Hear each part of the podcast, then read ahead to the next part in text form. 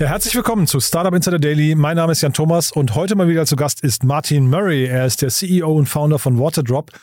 Er war, glaube ich, schon dreimal hier zu Gast und jedes Mal hat mir das Gespräch großen Spaß gemacht.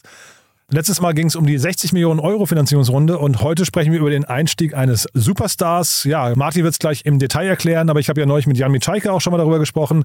Waterdrop, für diejenigen von euch, die es nicht kennen, ist ein Unternehmen, das im Wasseraufbereitungsmarkt unterwegs ist, da wirklich eine bemerkenswerte Performance hingelegt hat und wir haben sehr, sehr viel über Sportsponsoring gesprochen und auch über die Expansion in die USA. Also von daher ein ganz, ganz tolles Gespräch, sehr viele Facetten, sehr viele Learnings drin. Hier kommt jetzt, wie gesagt, Martin Murray, der CEO und Founder von Waterdrop. Insider Daily. Interview. Cool, ja, dann freue ich mich zum wiederholten Mal. Martin Murray ist hier, der CEO und Founder von Waterdrop. Hallo Martin. Hi Jan, schön, dass ich wieder da sein kann. Ja, ich glaube zum dritten Mal mittlerweile. Ne? Ist ja das, das, ist ein Zeichen dafür, dass die Geschichte, die jetzt die du erzählst, eine ganz coole ist, finde ich. Und äh, ich hatte neulich mit dem Jan Mitschaiker von, von HQ Capital schon über euch gesprochen, weil es gab eine spannende News bei euch, ne? Ja, ich würde mal sagen, es gibt immer spannende News, aber manche sind medial relevanter als andere. Ich glaube, wir haben jetzt einen sehr prominenten neuen Investor und es schlägt ähm, ziemliche Wellen, ja. Ja, würde ich sagen, bevor wir über den prominenten Investor sprechen, vielleicht für die, die euch noch nicht kennen, wobei ihr seid ja medial auch generell sehr präsent, aber vielleicht magst du noch mal kurz erklären, was ihr macht. Waterdrop haben wir gestartet mit der Idee, Leute zu helfen, mehr Wasser zu trinken.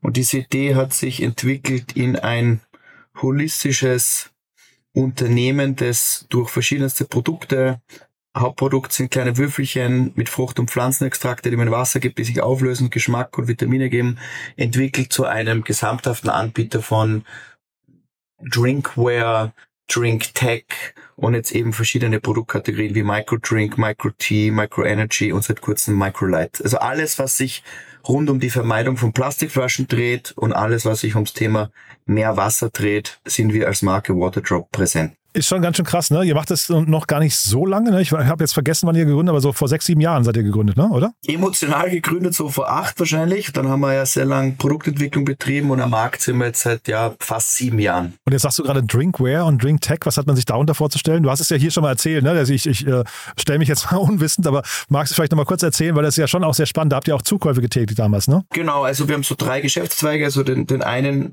Zweig nenne ich jetzt einfach mal Micros, also Wasseradditive. Drinkware ist im Grunde genommen alles, woraus man trinkt. Also Flaschen, Karaffen.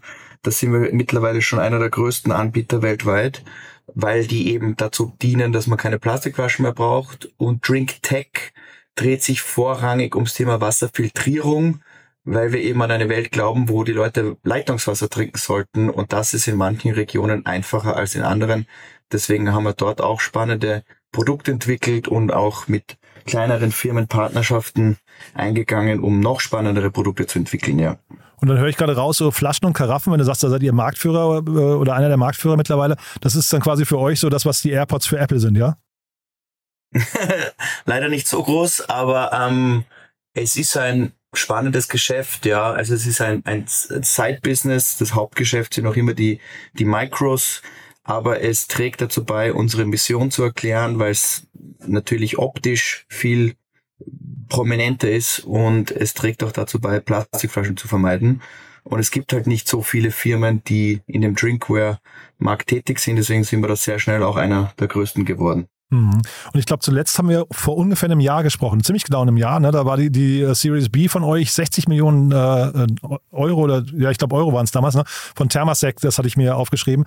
Ähm, vielleicht magst du noch mal kurz sagen, was ist seitdem alles passiert? Also ähm, 60 Millionen äh, Euro auf dem Konto zu haben, das klingt ja erstmal so, als könnte man damit relativ viel erreichen. Trotzdem sprechen wir ja vor dem Hintergrund einer neuen Finanzierungsrunde. Und dann kannst du ja vielleicht mal erklären, ist das, weil ihr Geld gebraucht habt tatsächlich oder war das, weil jetzt der prominente Name dazu kommen sollte? Also zweiteres. Ähm, wir haben tatsächlich letztes Jahr relativ viel Geld bekommen. Eben der Staatsfonds Singapur ist eingestiegen bei uns. Also sehr großer Investor, sehr langfristiger Investor, der eben daran glaubt, dass wir tatsächlich eine Weltmarke werden können. Das ist Temasek, ne? Das ist der Staatsfonds. Äh, das ist Temasek, ja, genau. genau ja. mhm. Ähm, ich war selber eben damals ein Jahr in Singapur und, und, und kenne die ganz gut. Also eigentlich schöne Geschichte, weil die Idee ist in Singapur entstanden. Dann bin ich nach Österreich, um die Firma zu starten und jetzt ähm, sieben Jahre später haben sie auch investiert. Also eigentlich eine lustige Side Story. Jedenfalls war 2022 wie, wie für alle Unternehmer wirklich anstrengend. Also spätestens ab Februar 2022 hat sich schon sehr viel verändert. Ähm, sehr viele Dinge, die im 21 nicht hat sehen können, sind dann eingetreten. Also die, die, die Finanzierungsmärkte haben sich verändert, das Konsumentenverhalten hat sich verändert, das, ähm, eigentlich hat sich sehr viel verändert.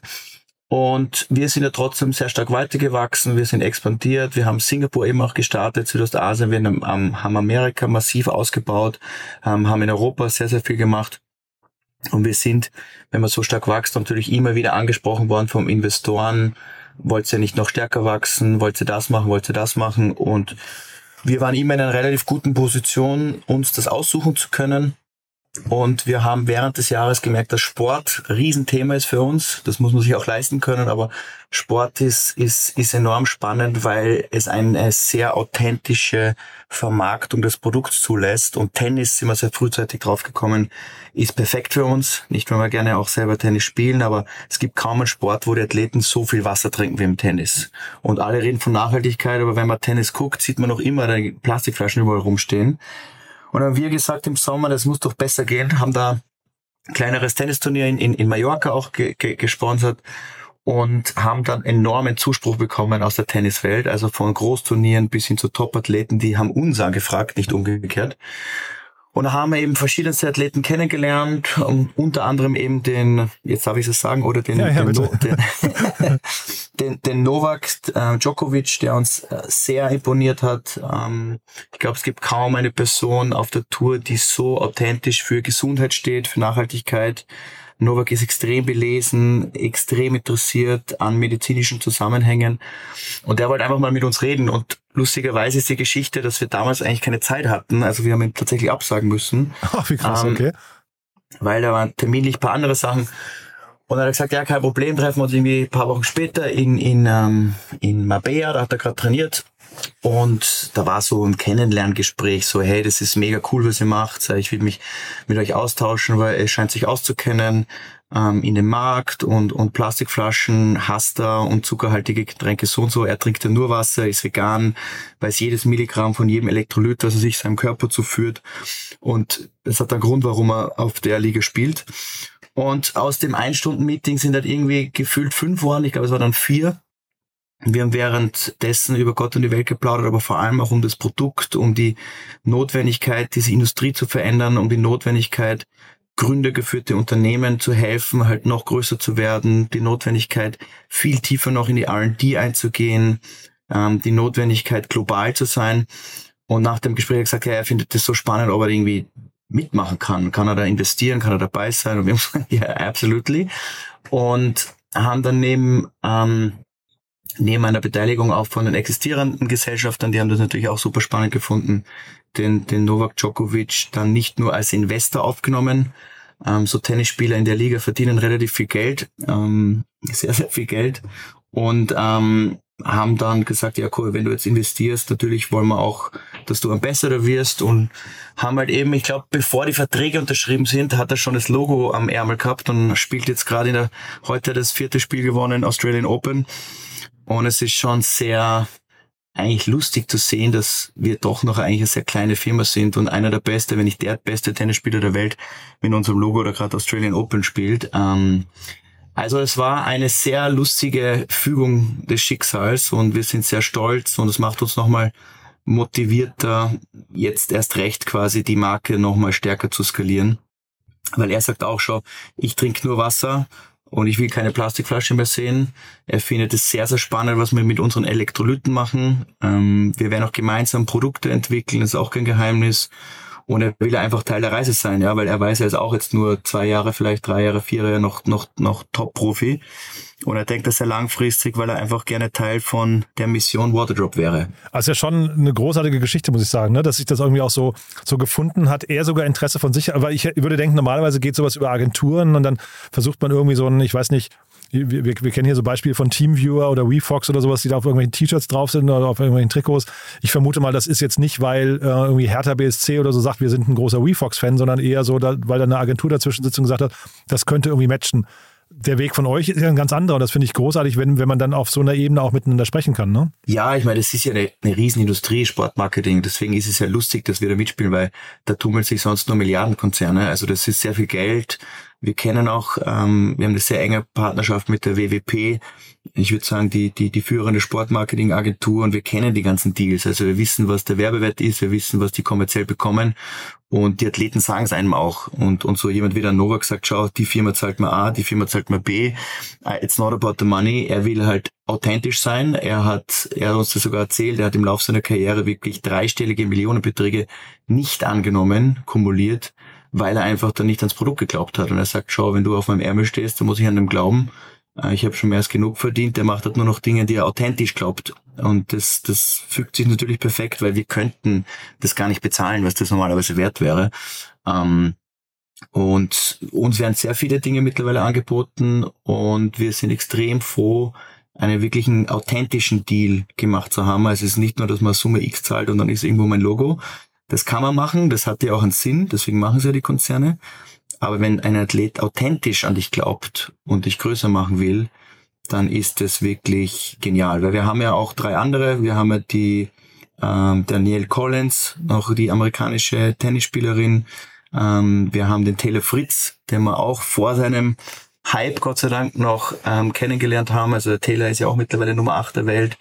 Und ähm, wir haben die Miriam Puchner, eine extrem coole österreichische Athletin, also Skifahrerin. Und das sind allesamt von uns halt als Team und von der Mission überzeugt und nicht nur vom kommerziellen.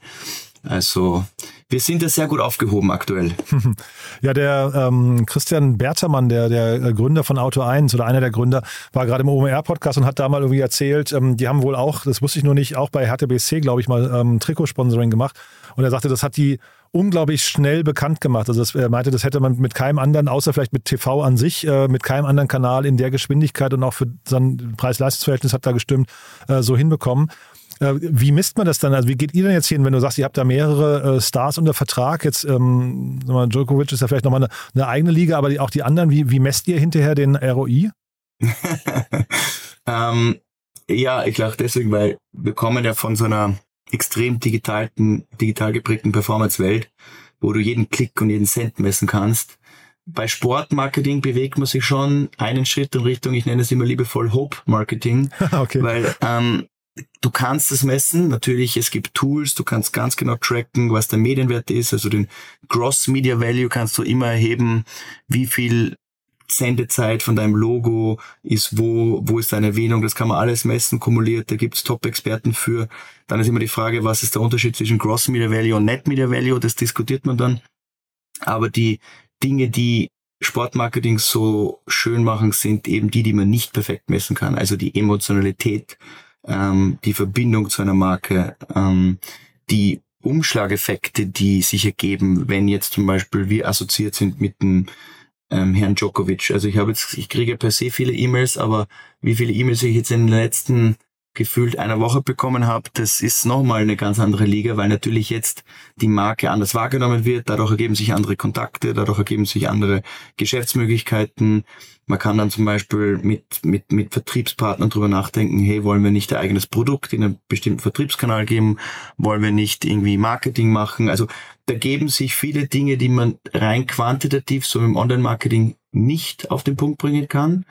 Man kann sie analytisch messen, darauf basierend trifft man auch Entscheidungen, aber es entsteht extrem viel, was man nicht messen kann, ja. Ähm, und diese informellen, emotionalen Werte, die muss man halt drei, vier, fünf Jahre machen und die resultieren halt dann in, in wieder sehr messbaren Sachen.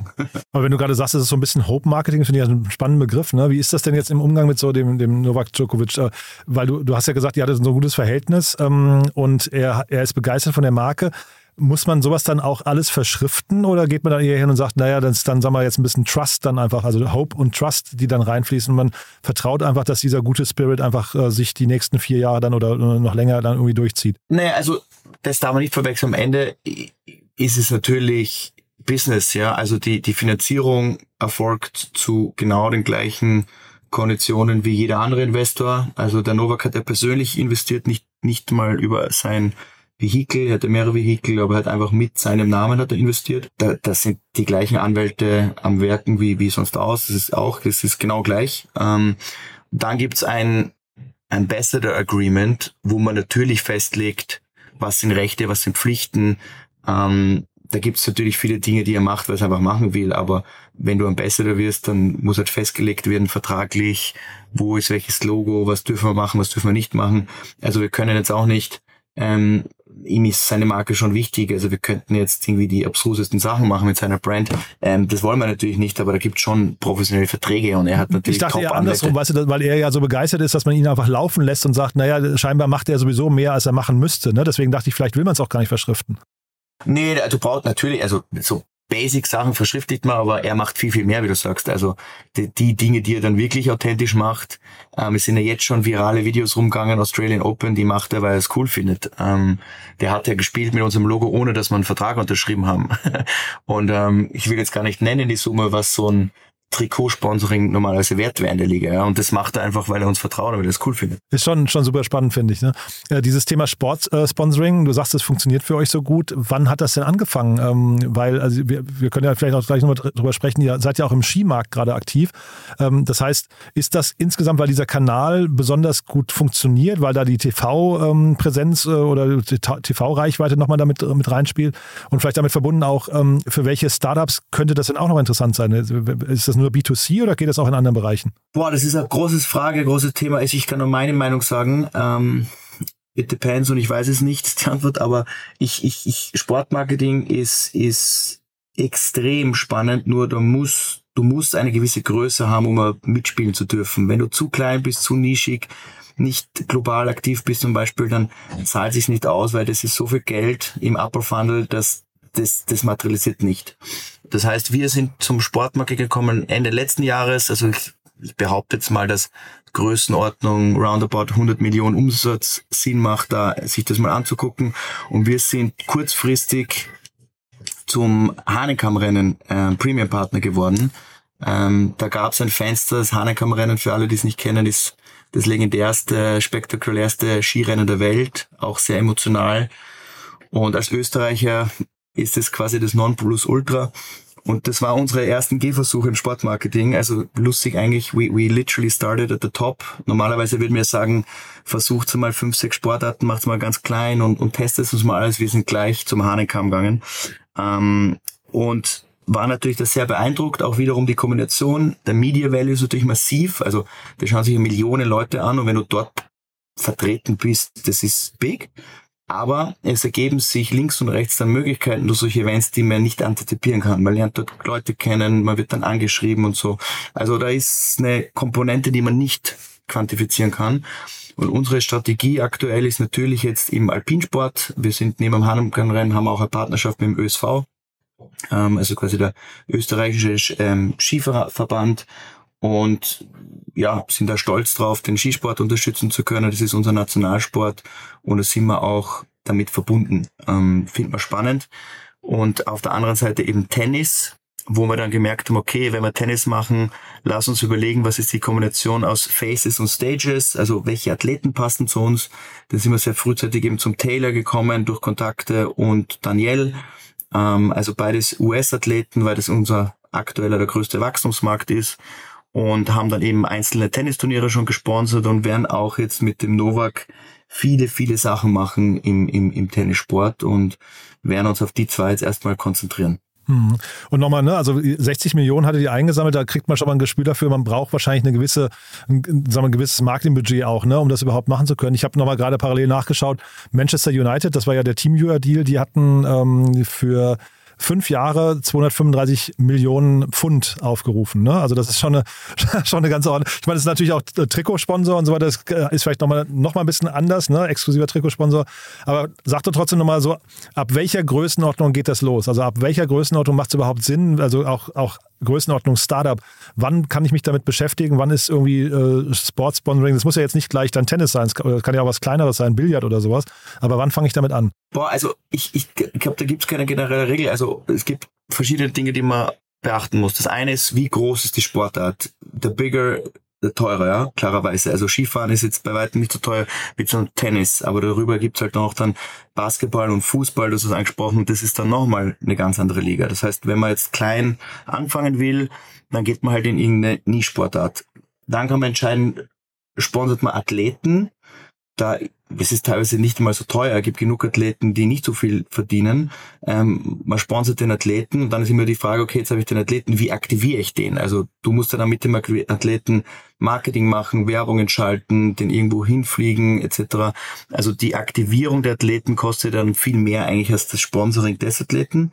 Und das andere sind dann Stages. Man kann ja auch Turniere sponsern. Da gibt es ja unterschiedlichste Turniere. Man muss jetzt ja nicht den Super Bowl sponsern, man kann ja irgendwie ein Tischtennisturnier um, ums, um, ums, ums Eck erstmal sponsern und dann halt schauen, wie, wie das ankommt. Ja, also da gibt es keine generelle Regel. Viele Startups, weil sie natürlich das Geld nicht haben, versuchen auch, dass sie Athleten auch einfach beteiligen frühzeitig. Ja, und wenn man einen Athleten von seiner von seinem Startup überzeugt und sagt, Mensch, das ist so toll, aber wir haben leider kein Geld, willst nicht einsteigen, so In-Kind-Deals sehe ich auch sehr viele dass man quasi kein Cash zahlt, aber dass die Athleten halt for free quasi von den Anteile bekommen, kann man auch machen. Also da gibt's viele unterschiedliche Strategien. Ich glaube, das eine, was man sich nicht erwarten darf, ist, nur wenn man so ein bisschen Sportmarketing macht, dass die Umsätze gleich explodieren. Ähm, das dauert. Ähm, Sportmarketing dauert ähm, im Vergleich zum Performance-Marketing, aber es ist langfristig, finde ich, einer der schönsten und authentischsten Wege, um eine Marke zu emotionalisieren. Deswegen würde ich es jedem raten, sich zumindest mal anzugucken, sich gute Berater zu holen. Ähm, da gibt's ja eine Industrie von ähm, Agenten und von allen möglichen ähm, Strukturen. Also ich würde es nicht generell beantworten wollen. Ich kann nur sagen, es ist ja, es ist ähm, sehr emotional, es ist langfristig und wenn es authentisch zum Startup passt oder zur Marke passt, wird es auch zum Erfolg führen. Es gibt letzter Satz sehr, sehr viele Firmen, das finde ich immer lustig, die zwar sehr viel Geld haben und die Sportmarketing betreiben, wo es aber dann nicht wirklich authentisch ist. Äh, da steht halt dann das Logo drauf, weil die halt viel Geld zahlen, aber nicht, weil es der Athlet tatsächlich konsumiert oder weil es jetzt irgendwie besonders gut zu der Sportart passt. Dann sind es de facto einfach äh, Fernsehsender. Ähm, besser ist es, wenn man eine Nische findet oder einen Athleten, der wirklich dahinter steht und das authentisch rüberbringt, weil dann machen die auch viel mehr, wie in einem Vertrag steht bin ich total bei dir. Und das war jetzt zum Beispiel das Fragezeichen, was ich bei Teamviewer und Manchester United hatte, weil ich vermute mal, dass von den Spielern wahrscheinlich noch nie jemand Teamviewer auch jemals von innen gesehen hat. Ne? Irgendwie das, das Tool mal aufgemacht ja. Also ja, das genau, da bin ich, bin ich, bin ich total bei dir. Du, vielleicht nochmal ein Punkt. Ich hatte mir beim letzten Mal aufgeschrieben, dass ihr in die USA geht. Und das ist ja vielleicht auch nochmal vor dem Hintergrund, was wir gerade besprochen haben, auch nochmal spannend. Äh, Tennis ist ja nun wirklich ein, äh, sagen wir auch vor allem jetzt hier, ähm, die, die von dir genannten Athleten sind ja irgendwie wahrscheinlich internationale Präsenz, wohingegen ja das Hanekamp-Rennen wahrscheinlich eher nationale oder, oder vielleicht, weiß gar nicht, europaweit, ich weiß, bin zu wenig drin im Thema, aber wahrscheinlich diese Brücke in die USA nicht schlägt. Ne? Ähm, also vielleicht kannst du das Ganze, also A, wie läuft es überhaupt in den USA? Also seid ihr mittlerweile schon da? Und B, ist es dann eben auch hilfreich im äh, Sportsponsoring, auch so eine Brücke vielleicht nochmal zu befeuern? Ja, also die USA, wir sind ja relativ frühzeitig in die USA, haben da eben sehr klein und lean angefangen ähm, und kurze Antwort, es läuft sehr, sehr gut. Also USA als Europäer ist ja nochmal eine ganz andere Dimension.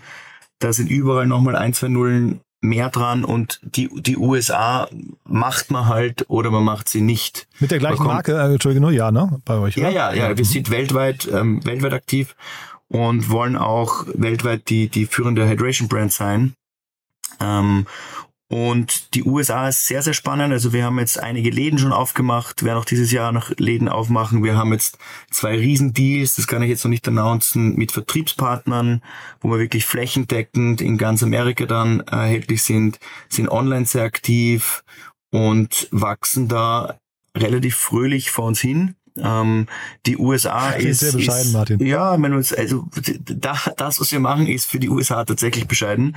Ähm, als für einen Europäer vielleicht groß, aber man lernt halt, dass in Amerika wirklich die Dimensionen sind halt ganz andere. Also das ist, was bei uns jetzt vielleicht great und amazing ist, ist, ist dort nicht einmal über der Wahrnehmungsgrenze.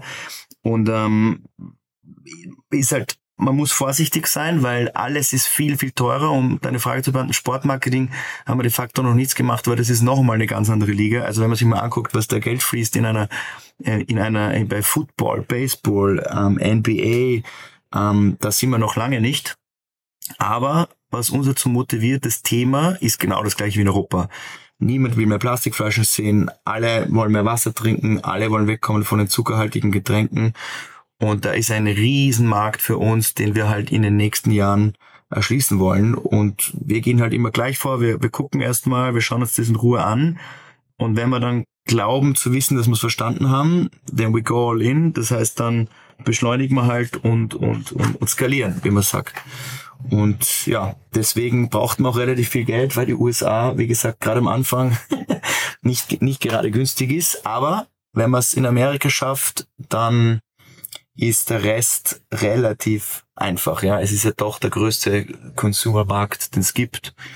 Und die Dimension an Umsatz, die man dort machen kann, das hat man halt in Europa nicht. Ja. Wobei ja wahrscheinlich für euch China auch nochmal spannend sein dürfte, oder? Ja, enorm spannend, nur wir sind halt nicht naiv. Die, die USA verstehe ich zumindest. Ich verstehe die Sprache, ich verstehe die Kultur, es sind die gleichen Tools, ähm, es sind die gleichen Firmen, mit denen man da Partnerschaften eingeht.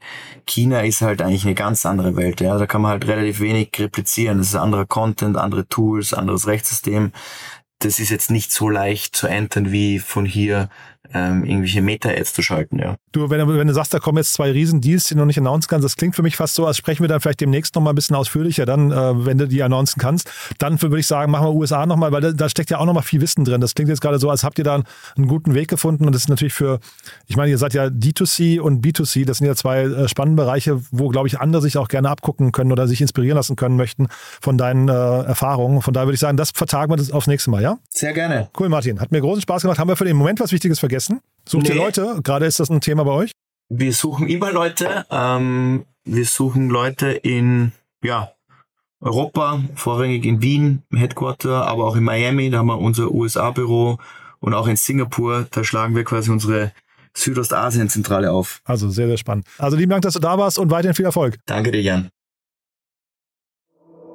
Startup Insider Daily, der tägliche Nachrichtenpodcast der deutschen Startup-Szene.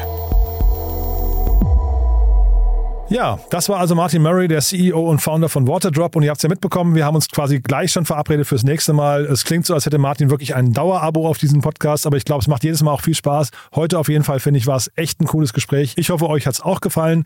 Wenn dem so sein sollte, wie immer, die Bitte empfehlt uns gerne weiter. Dafür schon mal vielen Dank an euch und ansonsten euch erstmal einen wunderschönen Tag.